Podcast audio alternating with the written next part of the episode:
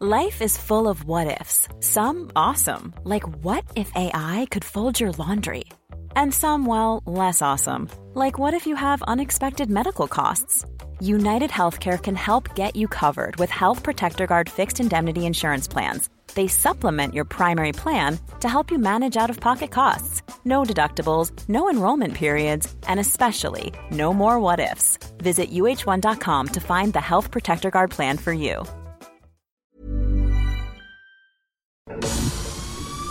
El Heraldo Media Group presenta Periodismo de Emergencia con Arturo Rodríguez, Hiroshi Takahashi y Roberto Aguilar. Con las reglas del oficio.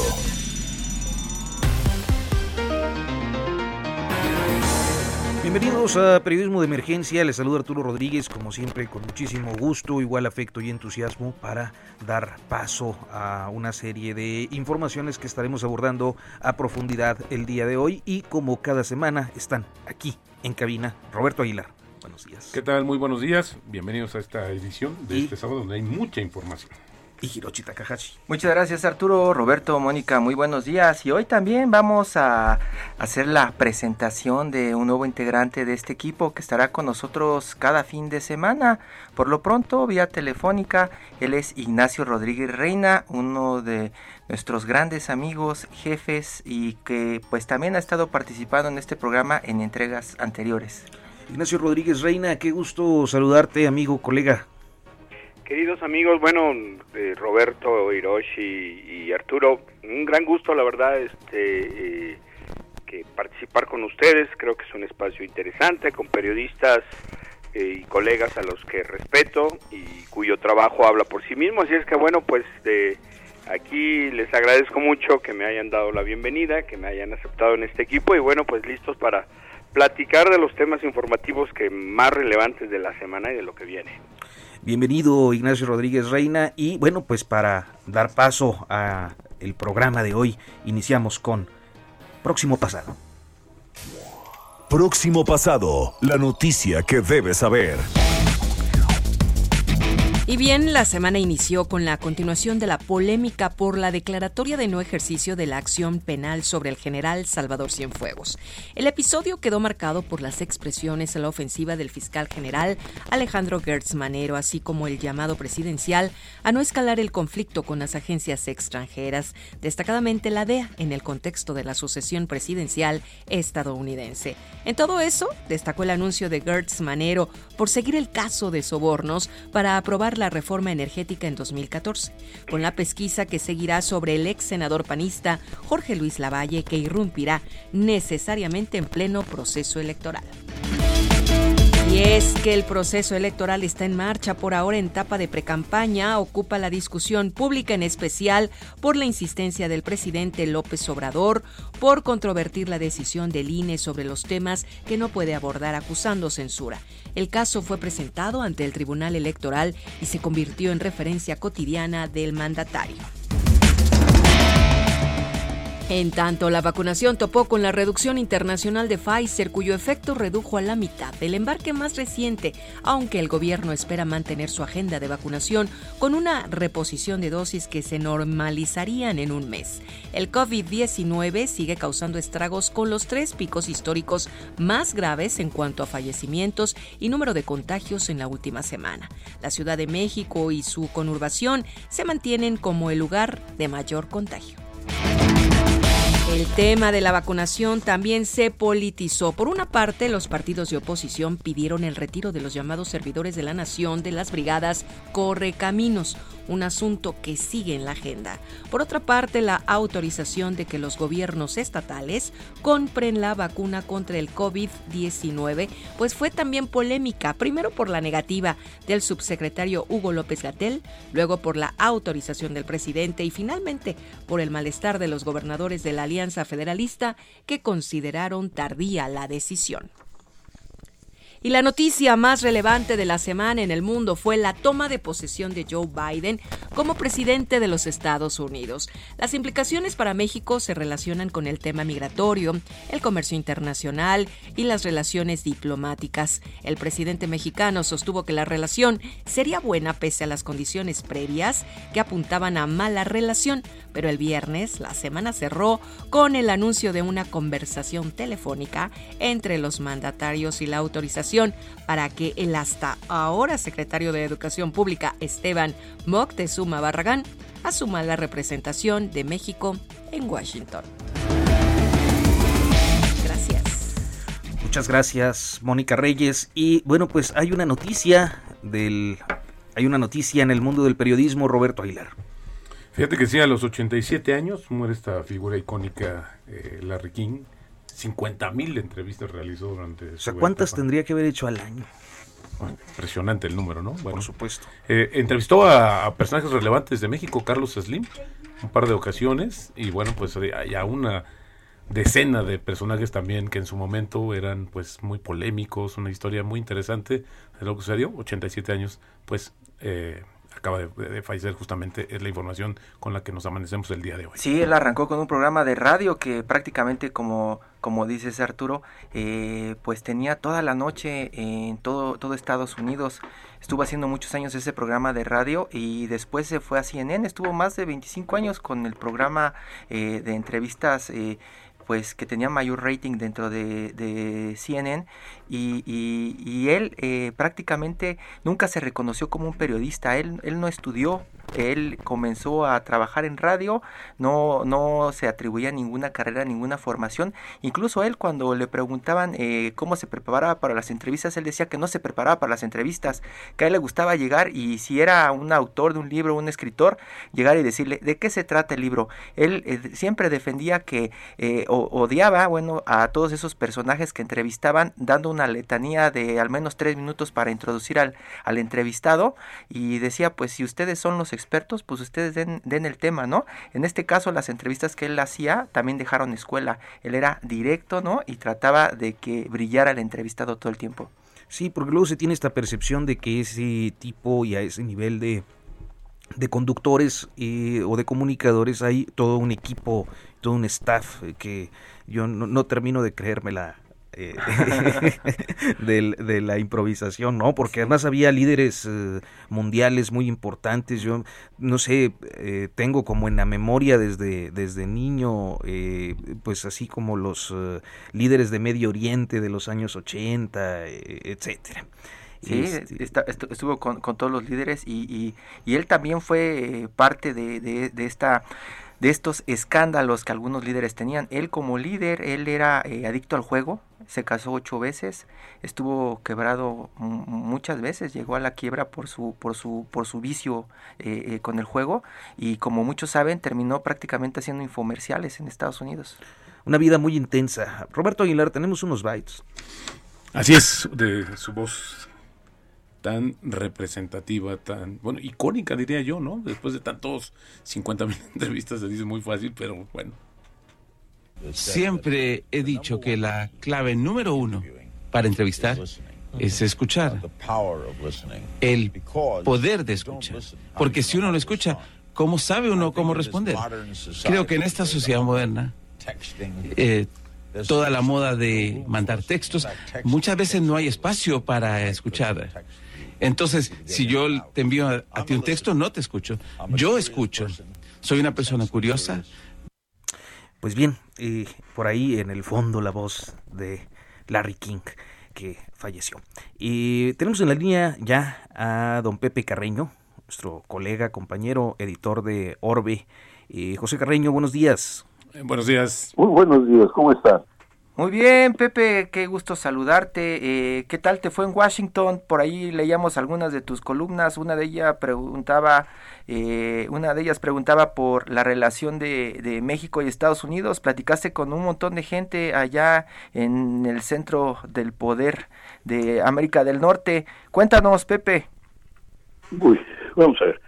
Todavía, confieso que todavía, todavía estoy en Washington en este momento, todavía esperando hablar con otras personas y el, eh, pero, pero el tema es por un lado, me sirve, me ha servido para reafirmar el interés, la importancia que eh, de alguna forma tiene las relaciones bilaterales, México, eh, la relación entre Estados Unidos y México. Eh, no tanto, si quieres, porque por otro hecho, que porque somos países vecinos, países que están en un plan de integración, se puede decir, social y económica, sino también además porque pues para los tal por la misma vecindad pone a los dos países en una situación de no poder olvidarse el uno del otro, no importa qué. El, eh, por ejemplo, para el gobierno Biden, uno de los temas más importantes es el tema de la migración. No tan eh, parte porque es el eh, tema mexicano, pero mucho más porque es un tema doméstico, es un tema que define a los Estados Unidos en gran medida y un tema que define también quiénes son y qué son los demócratas. Así que ideológica, política, socialmente, los demócratas tienen un compromiso importante con el tema de migración y el tema de migración es un tema con México, no importa por dónde lo veas, es un tema de frontera. Gracias, Pepe. ah, perdón, perdón. Perdón, pensé que habías terminado. Este, adelante, adelante, José. Eh, la, la, segunda parte es que hay otros temas del, que son temas importantes para los demócratas, o sea, para el gobierno Biden, que están íntimamente vinculados con temas mexicanos y en los que debe haber una conversación eventualmente. Esto es ah, el tema de medio ambiente. México y Estados Unidos son parte de una misma, son, son parte de cuencas ecológicas, valga la expresión de regiones ecológicas, pues similares. Esto, la, tú no puedes diferenciar el desierto de Sonora del, del, del, desierto pintado de que hay en Texas y Arizona y Nuevo México. Tú no puedes diferenciar, tú no puedes poner un, límite artificial entre el Valle de Texas y lo que es la región norte de Tamaulipas, para, o entre California y Baja California. Entonces, tenemos un problema ecológico importante, variaciones ecológicas importantes, producción económica integrada, eso no, ya no, ni siquiera hay que decirlo, y tan simple esto es, si tú, viajas, si tú vienes a Nueva York o a, o a California o a Texas o a Chicago, te vas a encontrar mexicanos o personas de origen mexicano con familiares en Puebla o en Oaxaca o en Guerrero o en Guanajuato o en Zacatecas, etcétera, y por tanto de repente los problemas locales de Zacatecas o de Puebla o de Oaxaca son problemas, se hacen problemas locales en Los Ángeles o en San Diego o en Nueva York o en Chicago o en San Antonio, por, poner un nombre, y viceversa, ¿no? Es decir, los problemas de, la, de los de los mexicoamericanos en San Antonio se sienten en en este en, en, Puebla o en, Oaxaca porque simple y llanamente el monto de remesas que envían esos mexicanos al exterior que esos mexicanos es eh, estamos hablando de se han convertido literalmente en, en el mayor ingreso de divisas de, del país en estos momentos. Entonces, pues tienes ahí tenemos un, una interrelación extremadamente importante. Sigues, sigues descifrando la relación, esta nueva relación entre Biden y el gobierno de México. Nacho. Pepe, ¿cómo estás? Te saluda mucho, con mucho gusto Nacho Rodríguez Reina, eh, que estoy... Nacho, qué gusto. En, Pepe, ya que estás por allá, ¿has alcanzado a ver en estos días en que has estado posterior a la, posteriores a la toma de posesión algún indicio de qué va a ocurrir en la relación esta? uno de los muchos temas es esta relación en términos de lo que tiene que ver con las agencias de justicia. Bueno, tenemos el caso polémico que ha estado ocupando, digamos, la atención del caso de la exoneración del general Cienfuegos. ¿Has alcanzado a ver si para ellos tiene alguna relevancia, sobre todo porque hay que estar a la expectativa de quién va a encabezar las nuevas agencias de justicia en Estados Unidos y bueno, pues a la luz de las desafortunadas declaraciones del fiscal Gert Manero acá de que pensaba demandar en foros internacionales a la DEA? Mira, eh, eh, eso evidentemente va a ser, es y va a ser, es un tema irritante, es un irritante y va a ser un tema complicado, sobre todo porque al margen de que la DEA o, la, o la Fiscalía General eh, simple y llanamente acaten o, o se pongan al servicio de, perdón, perdón, perdón, déjame refrescar, simplemente acaten las decisiones de sus respectivos gobiernos, El hecho es que hay una mala sangre evidente, pero la mala sangre no es nueva, Nacho, tú lo sabes, hace ya eh, esto, la mala sangre entre la DEA y el gobierno mexicano empezó eh, literalmente con uh, en, 1985 con el caso de, de Kiki Camarena y ha proseguido los últimos años. Tampoco ha sido la primera vez que ha habido una, pues se puede decir un, un retroceso de para, para la DEA en la en, la relación de seguridad. Me, estoy recordando de del caso de, de, aquel, médico que fue devuelto a México tras ser secuestrado por, uh, por, por cazarrecompensas que, se lo entregaron a la DEA esto la, que, estuvo vinculado o al que se acusó de estar vinculado con el tema de, de, la muerte de Camarena a principios de los 90. Sí, el doctor Álvarez Machain, ¿no? Exacto, el doctor Álvarez Machain. Ahora, ah, dicho eso, pues la, el resquemor continúa y de acuerdo con los, las versiones que hay, el que el nombre de, de, de, Cienfuegos no será el último que salga en los próximos meses.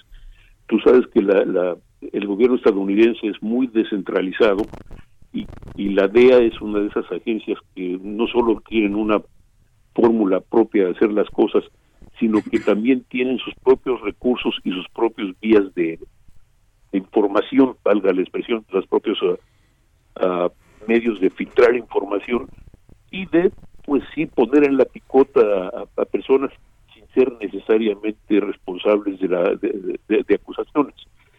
Así que este aquí se espera que haya nuevos uh, roces, nuevos escándalos, aunque no necesariamente del tamaño de, este caso, del, caso fuegos No es, uh, aquí no cayó bien, aquí no ha caído bien, las declaraciones de Gertz Manero no han caído bien, y pues sí, no, se espera, es, sería de esperarse una relación más o menos uh, difícil en los próximos años, en ese sentido por lo menos.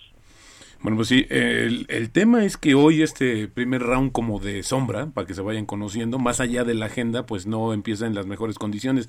Ahora, en el tema comercial también hay una ciertas cosas que se habían estado ya eh, pues eh, generando incluso desde la administración anterior, básicamente el tema de las energías, como comentaba José Carreño, pero también el tema que tiene que ver con, con este esta protección de las inversiones, esta reciprocidad en el Estado de Derecho, las condiciones que están pidiendo también los inversionistas justamente que van a o piensan venir a México? Mira, eso es, e, e, eso es parte de, aunque eso es también un poquito más, ah, más normal, si lo quiere decir de esa forma. Eso se puede, e, eso es una cuestión que puede negociarse, que puede hablarse, que se discute eh, y se puede discutir en términos de, eh, en base a, obviamente, formulaciones legales, a acuerdos firmados, a, y también, ¿por qué no decirlo?, a, presiones que uno y otro lado puedan ejercer eh, también de alguna u otra manera. Lo que, lo que sí es claro es que no es el gobierno estadounidense el único que esté, que esté pidiendo a, o, exigiendo, digamos, a, reglas claras, sobre todo en términos de inversión y sobre todo a partir de las, del problema de inversiones en, en energía, en el que se siente que se sienten discriminados o en uh, o en, en, términos de pues sobre sobre sobre todo del trato de los de los tratos aduanales y de, de alguna medida también en las en, en, términos más generales si se puede usar la, se puede usar la expresión de cumplimiento de los términos del acuerdo de libre comercio ventajas comerciales que consideran indebidas como el tema de, de los de, de salarios más bajos o, o, el tema de regulaciones o de, de, regulaciones ambientales más laxas. Ese tipo de todo ese tipo de cosas van a ser parte de la estira y afloja. A final de cuentas va a ser una cuestión política y pues eh, ahí va a tener mucho que ver qué tanto qué, qué tanto margen de maniobra tenga el, el, el, el gobierno del presidente Biden. En ese Muchas gracias Pepe Carreño por este enlace y por eh, pues la información, los comentarios. Vamos a seguir comunicándonos contigo en las próximas semanas que seguro será un tema de eh, mucha relevancia. José Carreño, el editor en jefe de Orbe, la sección internacionales de El Heraldo de México. Pepe, un abrazote. Gracias, muy buenos días. Buenos días. Gracias a ustedes, buen día. Y tenemos otro enlace, esta vez con Fausto Pretelín, quien pues también es colega, periodista eh, y pues especializado en la relación México-Estados Unidos. Fausto, qué gusto saludarte, buenos días. Encantadísimo saludarte, ¿Cómo estás todo el equipo? Buenos días. Muy buenos días, Fausto. Pues estamos platicando de la relación, de cómo se está reconstruyendo esta relación con Estados Unidos. Hoy temprano el gobierno estadounidense de Biden ya lanzó un comunicado hablando de esta llamada. Fausto, ¿tú cómo estás viendo la reconstrucción de esta relación ahora entre demócratas y la 4T? Bueno, Hirochi, pues creo que hay que hay que reconstruirla así. La veo la veo muy precipitada, es decir, la veo muy forzada por parte de México. México ha tenido un mes de mucha fricción eh, producida por, el propio presidente de López Obrador.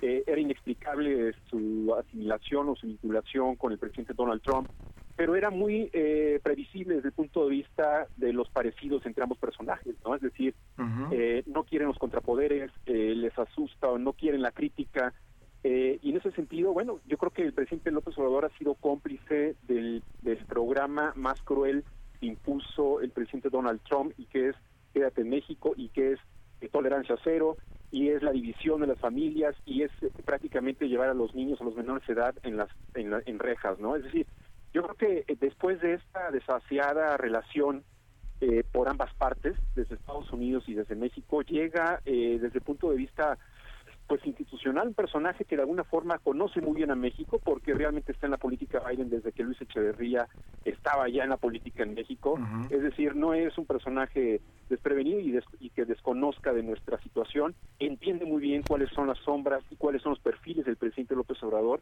Y evidentemente las externalidades positivas van a beneficiar a México. No sé si al presidente López Obrador, ojalá, ojalá que sí las eh, aproveche, pero estas externalidades positivas es como cuando a uno le ponen junto a su casa un bonito parque, ¿no? Las negativas es cuando le ponen a uno un basurero municipal y no le queda otra más que pues estar ahí o cambiarse. En este caso, las, eh, las eh, si tú te fijas, Hirochi, las primeras medidas desde el punto de vista migratorio son muy beneficiosas para México, para los mexicanos y también para Estados Unidos. Fausto Pretelín, te saluda Arturo Rodríguez y mira, y creo que ayer se da eh, pues esta confirmación del envío de Esteban Moctezuma como embajador. ¿Crees que este perfil contribuya a eh, pues construir eh, la relación con el nuevo gobierno estadounidense? Bueno, en efecto se va el, 15 de febrero Marta Bárcena, la embajadora. Es evidente que en cuanto a perfiles diplomáticos, de embajador actual es infinitamente mucho superior, más superior o mucho mejor que Esteban Moctezuma, que no tiene rasgos diplomáticos, que en realidad él pidió ya salir de la 4T o salir del círculo duro, digamos, de la Secretaría de Educación Pública, eh, ya tenía ciertas diferencias y en ese sentido, bueno, logra que lo envíen para allá, pero insisto, creo que al presidente López Obrador la diplomacia no le interesa mucho o no le interesa prácticamente nada. Y esta Moctezuma, pues bueno, tiene colmillo político, pero no diplomático. Ojalá, ojalá que, le vaya bien, ¿no? Nos queda un minutito y no sé si Roberto o Nacho quieran hacer. Roberto. Sí, Adelante, Nacho, por favor. Eh, Fausto, te saluda Nacho Rodríguez Reina. Oye, este, escuchándote más allá de la digamos, relación institucional que habrá entre ambos gobiernos necesariamente, tú alcanzas a ver que vamos a escuchar en el futuro, futuro cercano, expresiones de amistad, de cercanía, como era que nos llamara Donald Trump, mi amigo, a López Obrador, o simplemente vamos a ver una relación distante como buenos vecinos distantes que somos. Yo creo que eso es lo que más conviene, la, la frialdad, es decir, la racionalidad. Hay que poner un poco de hielos a esta a esos cuatro años que fueron totalmente sin diplomacia desde Estados Unidos y desde México, porque ni Peña Nieto con Luis de Garay ni el actual presidente pues eh, han, han, logrado, lograron, perdón, eh, contravenir o equilibrar todos estos desplantes de Donald Trump. Ojalá que sea fría pero racional y a, a los dos países les conviene mucho. Yo siempre digo que el TEMEC y en su momento el Telecan era una especie como de de constitución compartida, ¿no? Es decir, entre tres partidos, entre tres este, países, perdón, y creo que eso es para México una, ahora sí que una bendición, porque porque ahí hay compromisos que hay que cumplir. Muchísimas gracias Fausto Pretelín por pues por esta esta conversación, este enlace que eh, pues en sábado por la mañana no siempre es fácil. Sí, y, busque estas colaboraciones de Fausto Pretelín en El Economista, en donde está a cargo de todos los asuntos internacionales, un gran experto y amigo. Gracias Fausto. Muy, buenos, días. Un abrazo, a todos. Buenos días, Fausto. Hasta pronto. Y bueno, pues vamos rápidamente a un corte comercial. Hasta hoy emitió comunicado la Casa Blanca sobre la llamada, ¿no? sobre la llamada con López Creo que la segunda parte sería bien qué hizo o qué estaba haciendo Alfonso Romo en la llamada, ¿no? pues estaba de anfitrión. Vamos al corte y en unos momentos continuamos.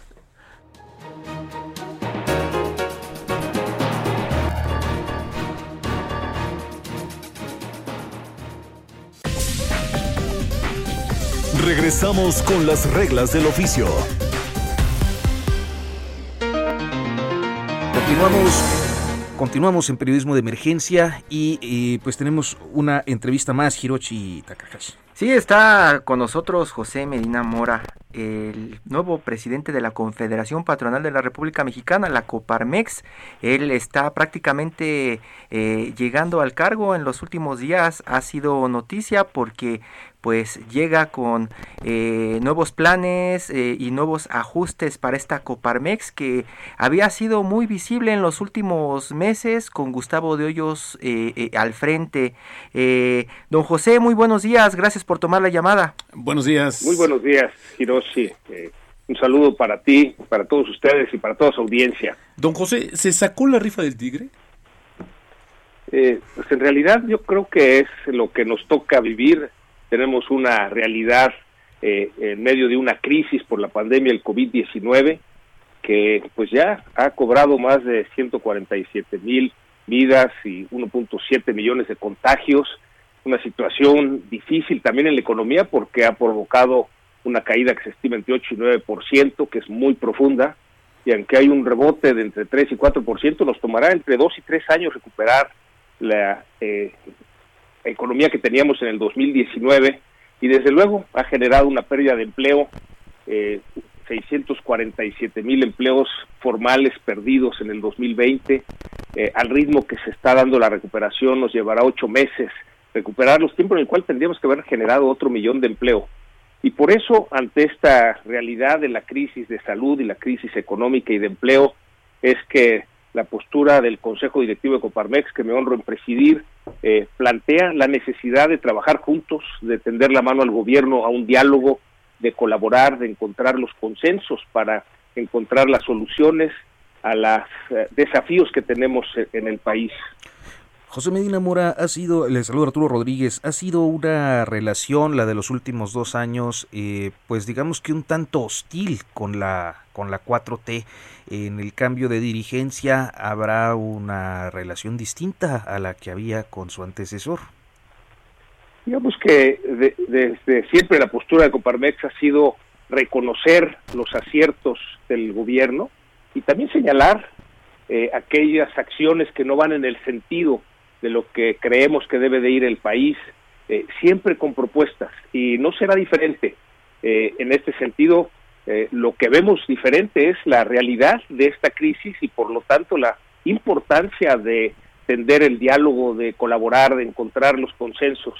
desde el punto de vista de Coparmex, estamos abiertos a ese diálogo, estamos buscando ese diálogo para pues lograr en esta colaboración poder eh, encontrar las soluciones. La, la situación hay que reconocer la gravedad de esta crisis y por lo mismo la necesidad de unirnos todos los mexicanos. Es tiempo de trabajar juntos, no nada más el gobierno y la iniciativa privada, también el sector académico y el sector social. Importante que entre todos eh, trabajemos juntos, colaboremos para lograr sacar adelante al país de esta crisis. Y, ha, llegado, perdón, eh, eh, eh, el momento de, hablar con el gobierno y hay muchas organizaciones, muchos grupos y muchos empresarios que han tratado de acercarse a la 4T, a Palacio Nacional. El gran problema es que pues no los escuchan. ¿A ustedes ya les abrieron la puerta? ¿Los están escuchando? ¿Hay alguna relación ya con el presidente de México? Eh, tenemos eh, desde Coparmex y, los organismos empresariales diálogo eh, frecuente y constante con distintas dependencias del gobierno federal. Tenemos un diálogo muy abierto con la Secretaría de Economía, con Tatiana Cloutier, en este proceso de encontrar las estrategias para la reactivación económica. Tenemos también un diálogo abierto con la Secretaría del Trabajo, Luisa María Alcalde, en este proceso, por ejemplo, de regular la subcontratación.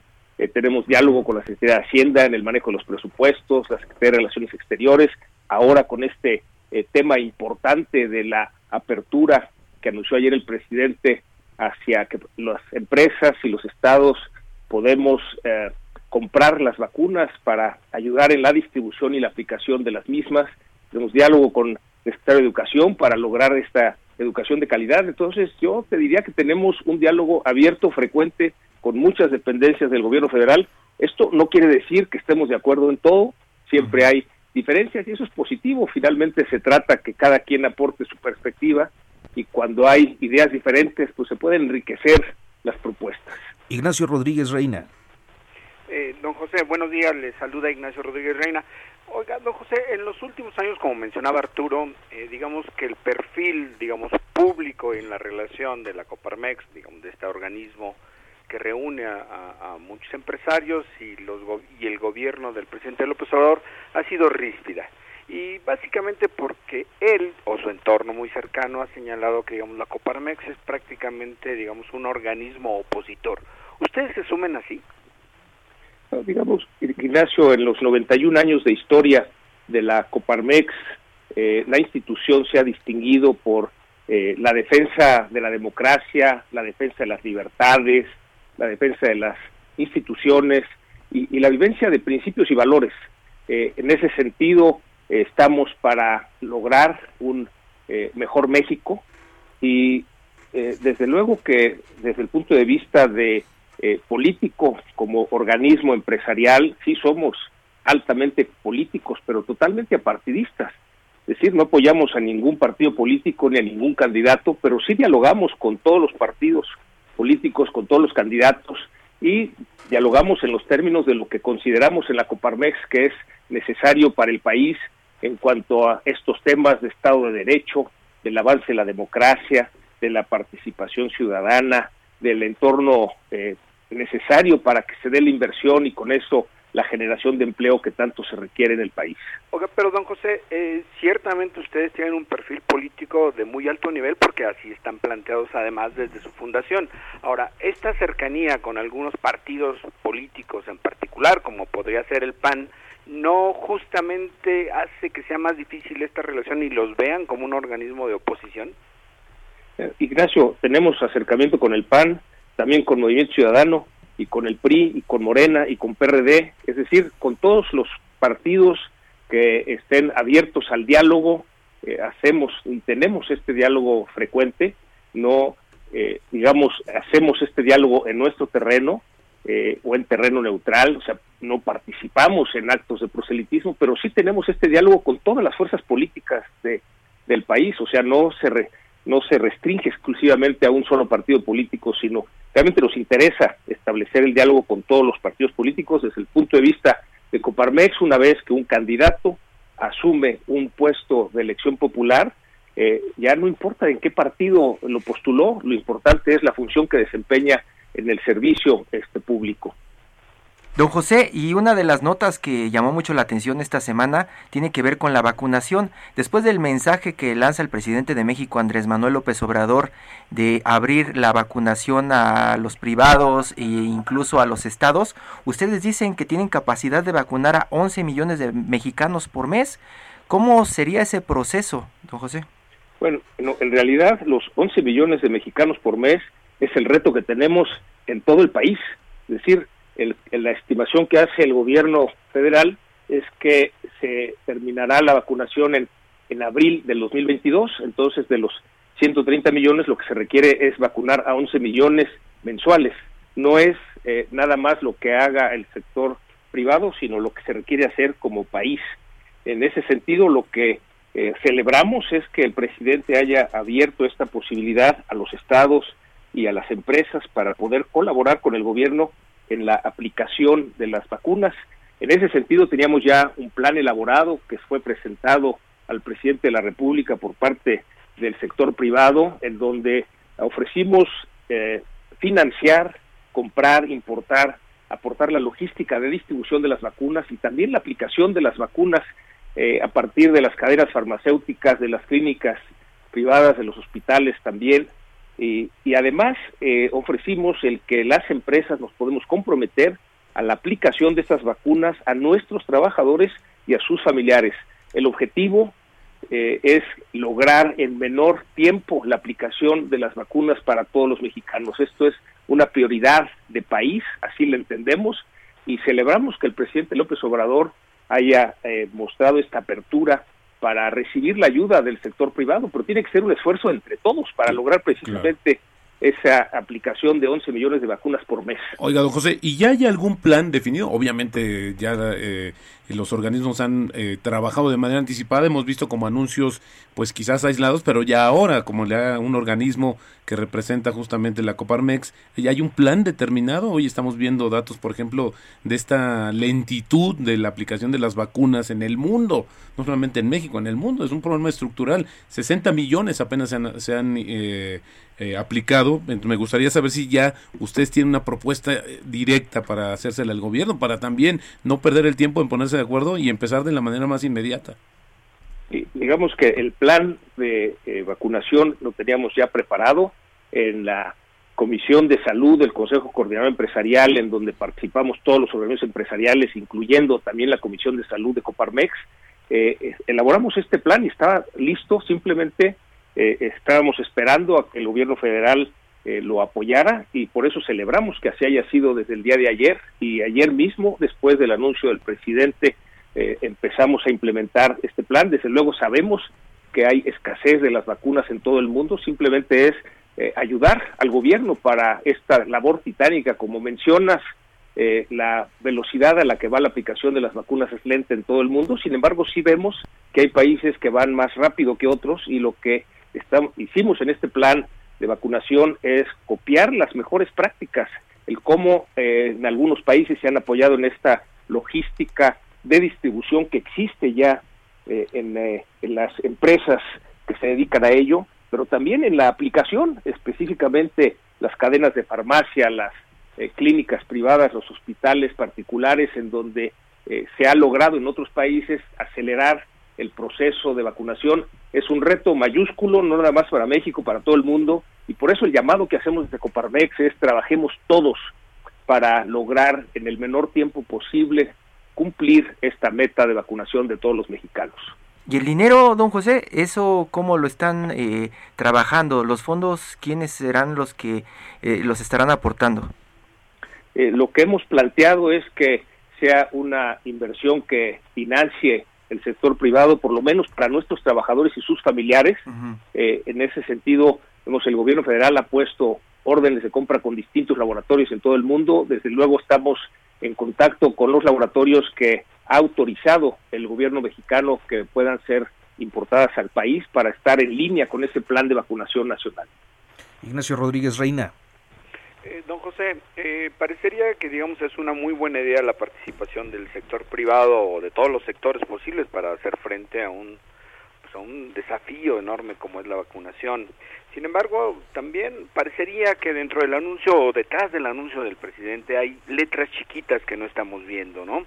Que harían difícil que este plan se pudiera se pusiera en marcha, como por ejemplo que pues para que el sector privado o los gobiernos estatales compren este estos estas vacunas pues tendría que cambiarse la ley porque según entiendo en, cuando se declaran las vacunas como aptas para uso de emergencia este uso de emergencia restringe que realmente solamente pudiera el sector eh, central del, de, de, la administración pública adquirirlo. ¿Qué otras letras chiquitas hay o habría que harían que este anuncio pues fuera solamente un anuncio que no se pueda concretar? Bueno, desde luego hay que ver la, el comunicado que ordenó ayer el presidente para permitir que los estados y la iniciativa privada podamos eh, importar, eh, distribuir y aplicar las vacunas. Eh, desde luego que a la hora de la importación pues se requiere toda la tramitología. Es, será importante ver que efectivamente eh, las dependencias del gobierno respondan a esta emergencia y en su momento, si eso no sucede, lo señalaremos. Es decir, necesitamos darle prioridad al plan de vacunación y esperemos que efectivamente cada dependencia de gobierno cumpla en la parte que le corresponde, nosotros cumpliremos en lo que nos corresponde a nosotros y desde luego daremos a conocer los avances de cómo va este plan, los contactos que estamos haciendo con los distintos laboratorios, la tramitología de importación, la distribución, yo creo que es importante el que todos los mexicanos sepamos cómo va el avance de la vacunación y en este sentido pues estaremos ayudando al Plan Nacional de, Vacunación, eh, algo que señaló, señaló el presidente que no hubiera duplicidades, es importante también ver en el compromiso que hacemos hacia nuestros trabajadores y sus familiares que efectivamente eh, no se den eso, esas duplicidades. Don José, menciona, mencionaba usted eh, que ya han establecido contactos con los laboratorios que producen, pues básicamente en este momento son AstraZeneca, Moderna y Pfizer. Eh, ¿Ya hay algo concreto? Digo, más allá de seguramente entrar en comunicación, pero ¿ya tenemos alguna pequeña luz que nos ayude a entender que ustedes podrían participar? Digamos que hasta el jueves lo que habíamos hecho era simplemente contacto con estos laboratorios en la conciencia de que no era posible la importación de las vacunas hasta que no tuviéramos la autorización del gobierno federal, eh, misma que ayer se obtuvo. Entonces estamos en ese proceso, todavía no hay nada concreto, sabemos, y eso todo el mundo eh, lo conoce, que hay escasez de estas vacunas a nivel mundial, es decir, no es eh, un producto que se adquiera de un día para otro. Sin embargo, pues estamos haciendo los esfuerzos de gestión que normalmente hacemos cuando operamos las empresas, es decir, esta negociación con los proveedores y, y ver cuáles son estos tiempos de entrega. Eh, estos laboratorios están haciendo inversiones adicionales para aumentar sus eh, plantas de producción. Entonces esperemos que ya en, esta comunicación eh, pues vayamos estando en esta fila para poder recibir las vacunas. Les estaremos informando de los avances. Hasta ahorita simplemente fue esta información de que ya se pueden importar por parte del sector privado y de los estados. Entonces estaremos trabajando, seguiremos trabajando, dando seguimiento a estas eh, negociaciones y pláticas con los distintos laboratorios.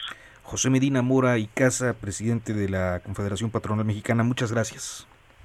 Al, contrario, gracias a ustedes. Muchísimas gracias, don José, y mucha suerte en su encargo. Sabemos que son momentos difíciles, pero la Coparmex siempre representa pues un bastión de negociación con este este gobierno. Muchas gracias. Muy buenos días, gracias. Buenos días. Buenos días.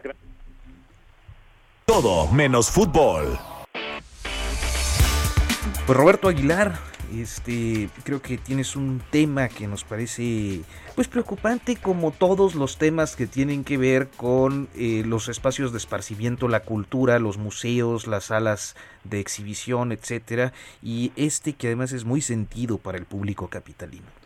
Pues sí, fíjate que se trata del Papalote Museo del Niño y ya tenemos en la línea a Dolores Viesegui, que es la eh, presidenta de este recinto Lolita, ¿cómo estás? Bienvenida, muy buenos días. ¿Qué tal, Roberto? Eh, muchas gracias por esta oportunidad. Bueno, pues eh, como decía Arturo, pues sí, incluso hasta icónico, ¿no? Porque tiene 26 años, tiene ya de vida. 27 años. 27 años.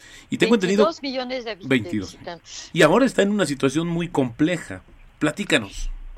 Está en una situación crítica eh, debido a los, este, a los meses de cierre, ¿no? Este, ocho meses el año pasado, y ahora este año lo más probable es que 11 meses. 11 meses en el cual no podemos eh, cobrar este, ingresos porque no tenemos ni taquilla, ni grupos escolares, ni eventos, ni tiendas, ni concesiones, ni nada. Y los gastos de operación siguen corriendo. Entonces, la ecuación se vuelve cada vez más complicada. Hay que seguir este, con las obligaciones que tenemos con nuestro personal y con este, el mantenimiento y del edificio, etcétera, y sin ingresos para poder cubrirlo. Habla, ya hemos agotado el 100% de lo que teníamos, de nuestras reservas, nuestra, y necesitamos o conseguir estos recursos o cerrar. Dolores seguir hablan de una inversión necesaria de unos 50 millones de pesos por lo menos para continuar operando. Una recaudación, una recaudación, sí. 50 millones. sí, nuestra meta son 50 millones para poder eh, operar, es decir, pagar estos eh, gastos mientras estamos cerrados y para poder reabrir.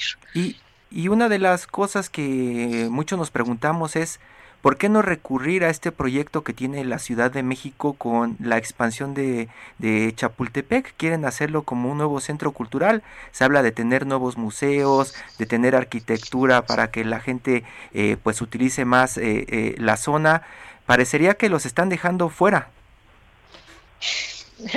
Es una pregunta que muchos nos hemos hecho Pero les puedo decir que, en efecto, sería una paradoja querer invertir este, 3 mil millones de pesos al bosque de Chapultepec con un proyecto este, extremadamente ambicioso y en el cual contempla la, este, la creación de cuatro nuevos museos y dejar morir uno de los museos más emblemáticos de este mismo bosque de Chapultepec, el único dedicado a los niños y a su familia y a sus maestros.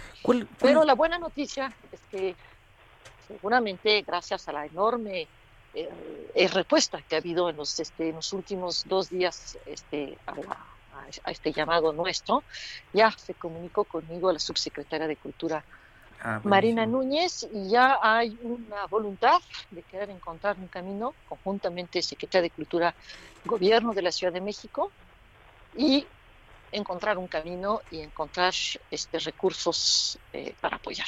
Precisamente, Dolores Bastegui, este, le quería plantear o preguntar cuál es el esquema del, del papalote. Este, es, eh, pues, gracias por, por hacer esa pregunta. Sí, sí, porque, eh, bueno, pues... a ver, le contesto sí, muy brevemente. Es una asociación civil.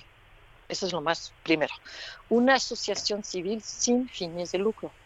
No es un fideicomiso, no es una fundación, es una asociación civil sin fines de lucro. Esta asociación civil lo que hace es que todo lo que genera lo vuelve a invertir en el proyecto. No se distribuye ningún dividendo a nadie. Eh, ¿cómo, se, ¿Cómo se financia? ¿Cuál es el, modelo de negocios?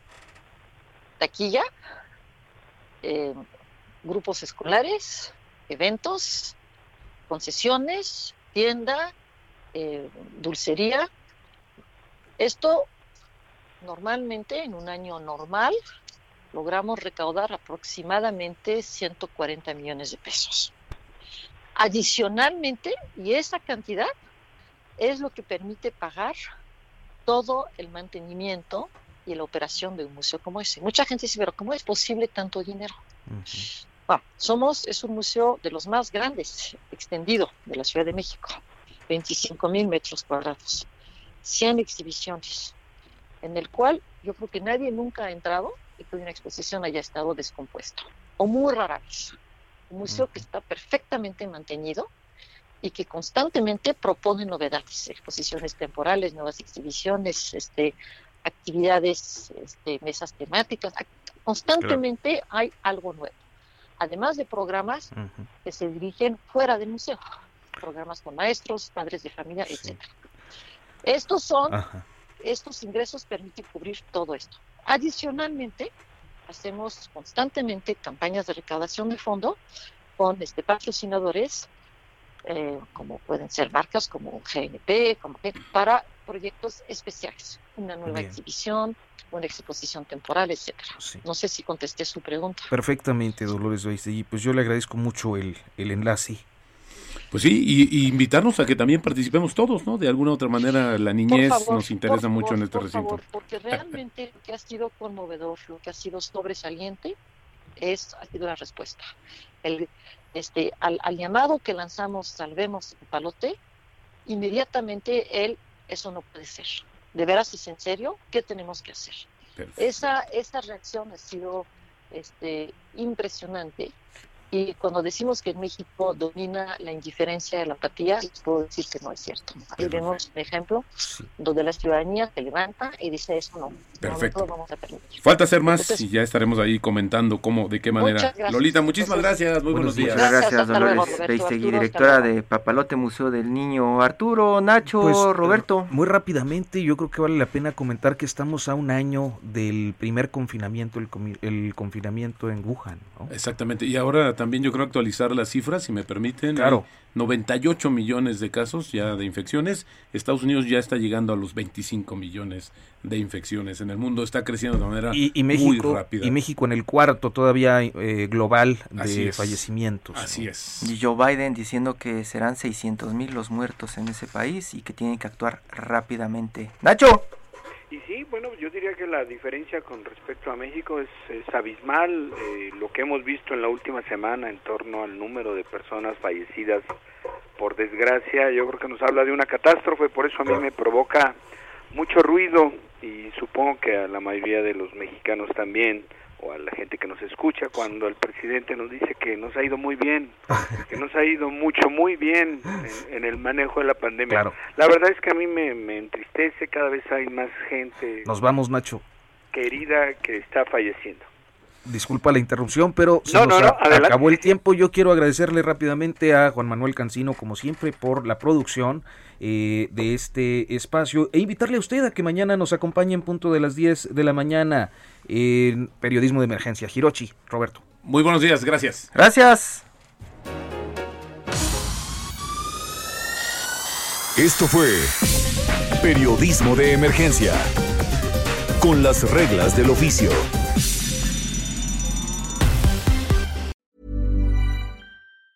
Even on a budget, quality is non-negotiable. That's why Quince is the place to score high-end essentials at 50 to 80% less than similar brands. Get your hands on buttery soft cashmere sweaters from just 60 bucks, Italian leather jackets, and so much more. And the best part about Quince, they exclusively partner with factories committed to safe, ethical, and responsible manufacturing. Elevate your style without the elevated price tag with Quince. Go to quince.com slash upgrade for free shipping and 365-day returns.